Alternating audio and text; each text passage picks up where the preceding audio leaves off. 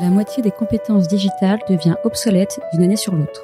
Il vaut mieux investir sur les compétences que de subir l'incompétence. Je suis Benoît, cofondateur d'Untrain, agence de formation sur mesure pour les métiers du digital et de la tech. Avec l'Avant-Garde, on vous propose de rencontrer nos trainers, ceux qui font le succès de nos formations, ceux qui ont un temps d'avance. Ils sont spécialistes marketing, data, acquisition, produits, et ils viennent vous confier en 5 minutes les clés de leur efficacité. Ce sera court, concret, et ce sera utile demain. Bonjour à tous et bienvenue dans un nouvel épisode de l'Avant-Garde. Aujourd'hui, on reçoit Paul André. Super content de te recevoir, Paul. Super content de participer à ce podcast avec toi, Benoît. On a organisé beaucoup de trainings ensemble. À chaque fois, c'était un grand succès. Et euh, aujourd'hui, on est ravi de parler avec toi d'ABM, d'Account Based Marketing. C'est un sujet tendance du moment, alors que on pourrait croire que euh, le sujet est déjà très installé depuis plusieurs années. En fait, il change beaucoup. Euh, il y a de nouveaux outils qui arrivent sur le marché, beaucoup de nouvelles méthodes. Et aujourd'hui, on va venir démystifier un peu ça avec toi, décortiquer les tendances sur euh, ce sujet et euh, les nouvelles méthodes à adopter. Mais avant ça, ce que je te propose, c'est de te présenter, nous dire rapidement qui tu es, quel est ton job aujourd'hui. Avec grand plaisir. Moi, je m'appelle Paul. Je suis le CEO de l'agence MyDigital et pour revenir un petit peu en arrière, j'ai appris les bases en agence. Je pense que c'est le meilleur moyen de se former au marketing digital, créer des bannières, du contenu, etc. Une fois qu'on s'y connaît bien en agence, on passe du côté chez l'annonceur et là, c'est là où j'ai eu l'opportunité de mettre en place une stratégie de count-based marketing de A à Z. Et j'ai trouvé que c'était une formule qui était tellement intéressante. Je me suis dit que c'était quelque chose qui était pratiqué par l'ensemble des entreprises en B2B. Et en discutant avec des entreprises qui sont pourtant de très grande taille, avec de gros investissements en marketing, je me suis rendu compte que c'était pas forcément le cas.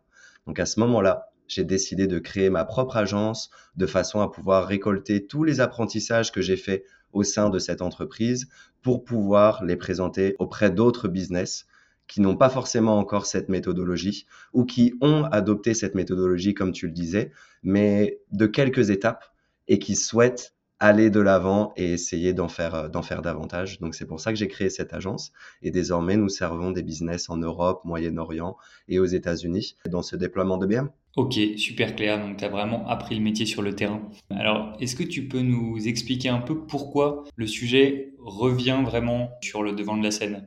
Parce qu'on peut avoir l'impression que l'account-based marketing, c'est quelque chose qui est réalisé par toutes les équipes sales ou marketing de boîtes qui font du B2B. En fait, d'après ce que tu dis, peut-être que c'est pas suffisamment bien réalisé ou en tout cas qu'il y a de nouveaux outils, de nouvelles méthodes à appliquer pour le faire euh, à la sauce 2022. Absolument. C'est vrai que Account-Based Marketing ou ABM, c'est devenu un petit peu le nouveau buzzword. C'est souvent un nom qui a atterri dans les bras du Chief Marketing Officer où il reçoit l'ordre du il faut qu'on fasse de l'ABM. Mais simplement, certaines entreprises ne se rendent pas compte qu'elles ont déjà adopté certaines stratégies qui ressemblent à de l'account-based marketing. Mais qu'est-ce qu'on pourrait dire que le account-based marketing diffère en comparaison d'une stratégie digitale habituelle? On peut voir que déjà c'est le fait de concentrer son budget marketing sur une liste de comptes qui est plus restreinte. Donc, quand je dis liste de comptes, c'est une liste d'entreprises. Donc, plus restreinte, cependant plus ciblée. Et cela grâce à l'utilisation des nouvelles technologies émergentes dont on va parler au cours de ces différentes sessions, notamment sur la partie intent et engagement. Ok. Et quand tu parles de nouvelles techno, c'est des outils SaaS, euh, c'est des plateformes, c'est quel type de nouveaux outils? Absolument, c'est des outils qu'on appelle des outils de stratégie ABM et ils ont plusieurs fonctionnalités qui diffèrent mais qui s'ajoutent l'une après les autres de façon à pouvoir construire cette stratégie d'ABM. Donc ça peut être en termes de ciblage, ça peut être en termes de tracking, de reporting ou d'activation des campagnes de façon à pouvoir diffuser notre message auprès de cette liste d'entreprises plus réduite mais qui semble démontrer plus d'intérêt envers un achat de nos solutions ou produits. Ok, très clair. Alors, la différence entre une stratégie ABM et une stratégie, je dirais, digitale habituelle, il y a plusieurs éléments qui en font partie. La première chose, c'est le fait de concentrer son budget marketing sur une liste de comptes qui est plus restreinte, cependant qui est plus ciblée. Et pour cela, on va faire l'utilisation de nouvelles technologies qui sont émergentes, dont on va parler, notamment par le biais de l'intent et du l'engagement. Deuxième élément, les stratégies ABM, on peut tous les couvrir grâce à, ces technologies. Que ça soit du one-to-one, donc cibler un seul compte, du one-to-few, cibler une liste très restreinte de comptes, ou du one-to-many, où là, on va cibler l'ensemble des comptes. Tout est faisable avec l'ABM. Ça veut dire que sur ces plateformes-là, tu peux mettre en place toute ta stratégie ABM et, tu dis que ça t'apporte des fonctionnalités et des technos suffisamment nouvelles pour que ça vaille le coup de faire tout son marketing B2B sur ces plateformes-là. Exactement. C'est vraiment pour l'ABM, on va voir ça dans des solutions qui sont uniques et qui nous permettent de mettre en place le tracking, de créer nos campagnes et aussi de faire des intégrations avec toutes les plateformes de diffusion de ces campagnes pour avoir une vue unique de l'ensemble de nos efforts ABM et de tout le revenu que cela génère en effet. Ok. Et est-ce que tu penses que c'est ça euh, la grosse nouveauté de la discipline ABM depuis quelques années? C'est le lancement de ces nouvelles plateformes? Absolument. Elles y ont contribué énormément de par le fait de pouvoir rassembler une quantité et une qualité d'informations et de données qui est tellement vaste. On le voit pour les entreprises B2B. Le reporting devient tellement complexe. Or, ces solutions d'ABM nous permettent d'avoir une all-in-one view sur les efforts qui ont été effectués et le revenu que ça a généré auprès du, euh, du pipeline. Ok, très clair. Ensuite, je dirais que c'est le fait d'utiliser un écosystème de canaux digital d'une façon harmonisée. Plutôt que de travailler en silo, comme je le disais juste avant, on va pouvoir avoir une vue sur l'ensemble des canaux que l'on va utiliser à destination d'obtenir du revenue. Ensuite, je dirais que les formulaires de lead n'ont vraiment plus le vent en poupe. Avant, les équipes de vente se concentraient énormément sur ce qu'on appelait les hot leads, des gens qui vont remplir un formulaire de lead pour dire je veux un contact avec vous. Simplement, maintenant, on a besoin de plus pour pouvoir travailler justement sur ces comptes-là. Donc, on arrive à déclencher des conversations de valeur avec les équipes de vente avant que cette étape ne survienne, de par ce tracking de l'intent et de l'engagement dont on parlera par la suite. Et pour finir, je dirais qu'on n'a jamais vu un business faire marche arrière une fois avoir mis un pied dans ce qu'on appelle le ABM Wagon. ok, ça roule. Euh, et, alors du coup, comment est-ce qu'on met un pied, comment est-ce qu'on met le pied à l'étrier sur ce sujet de l'ABM C'est quoi les étapes principales? Alors déjà pour commencer, je dirais qu'il n'existe pas de recette miracle pour l'ABM. Il n'y a pas de chose, je dirais, template que l'on peut appliquer d'un business à un autre. Chaque stratégie, chaque organisation des campagnes doit être adaptée en fonction des objectifs, de l'audience et du marché en question. point très très important avant d'aborder une stratégie d'ABM. En numéro un, je dirais que le plus important, c'est d'identifier les comptes cibles, soit par le biais d'une plateforme d'intent ou soit en faisant une sélection manuelle. Ayez une conversation avec l'équipe vente et définissez quelles sont les entreprises qui nous intéressent de façon à les envoyer dans cette tactique d'ABM. Ensuite, je dirais que le plus important, c'est la définition du lead et de l'account scoring. Donc, c'est un score qui va nous définir la partie engagement des comptes entreprises qui vont faire partie de cette stratégie ABM. Ok, et comment ça marche du coup ce lead scoring sur les plateformes d'ABM alors c'est plus ou moins simple. En fait, on va essayer de lister l'ensemble des actions qu'un lead ou qu'une entreprise va être susceptible d'effectuer en rapport avec notre site internet, nos campagnes email, etc.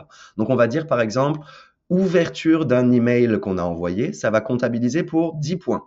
Le fait de cliquer à l'intérieur de l'email qu'on aura envoyé, ça comptabilisera pour 20 points. Remplir un formulaire de lead de contact, ça, ça comptabilisera pour 100 points et on va associer ce score auprès de chacun des leads qui font partie d'une entreprise. Mais bien entendu, le score de chacun de ces leads va renseigner, lui, le account scoring et c'est cette information qui va être cruciale pour nous pour définir si une entreprise est en ce moment en train d'effectuer des actions qui peuvent définir que son score d'engagement est fort et à ce moment-là, devoir prioriser cette entreprise pour pouvoir effectuer un follow-up auprès des sales. Ok, et euh, je me trompe peut-être, mais j'ai l'impression qu'il y a pas mal de plateformes ou d'outils de lead scoring sur le marché. À ton avis, qu'est-ce qui fait la valeur ajoutée des plateformes d'ABM sur ce sujet de lead scoring par rapport à l'existant?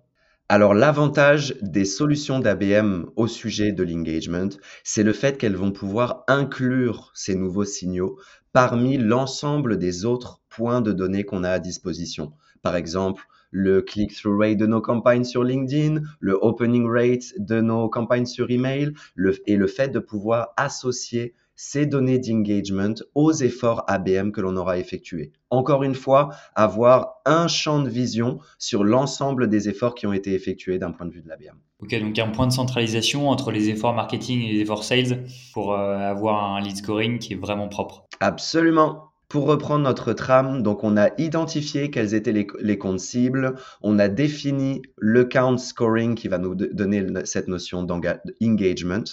Ensuite, l'objectif ici, ce serait de faire un enrichissement des données. C'est-à-dire, il y a des solutions qui existent de façon à pouvoir prendre des informations liées à un lead, par exemple une adresse email, et de pouvoir, à partir de cette adresse email, renseigner quel est le nom de l'entreprise, quelle est l'industrie, la, la, taille de l'entreprise, le nombre d'employés, le job title. Et ça, c'est des choses qui vont être super importantes pour nous de façon à pouvoir segmenter nos audiences, nos campagnes et bien entendu de façon à pouvoir fournir des informations auprès des vendeurs pour lorsqu'ils effectueront leur follow-up, ils aient beaucoup plus d'informations de façon à pouvoir prospecter.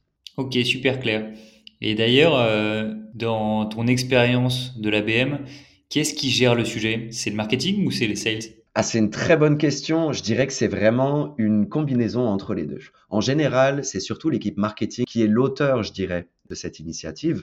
Cependant, il est extrêmement important d'inclure les équipes ventes dès le départ de la mise en place de ces efforts ABM, puisque leur vision sur l'audience, leur vision sur le marché, sur quel est le type de follow-up, le type d'information qui va pouvoir être susceptible d'intéresser les entreprises, va être crucial de façon à pouvoir adapter notre stratégie ABM. Et l'objectif de cette stratégie ABM est aussi de simplifier le travail des équipes ventes qui ont déjà à jongler parmi de nombreuses solutions, de nombreuses tâches. Donc l'objectif de l'ABM n'est pas de rajouter une tâche supplémentaire à l'équipe vente, mais au contraire de leur faciliter le travail. Donc très important et je crois qu'on va en parler autour d'une euh, prochaine session de ces podcasts ABM. Oui, voilà, ça fait une bonne transition. On enregistrera un autre épisode focus là-dessus sur euh, l'ABM et la collaboration marketing et sales.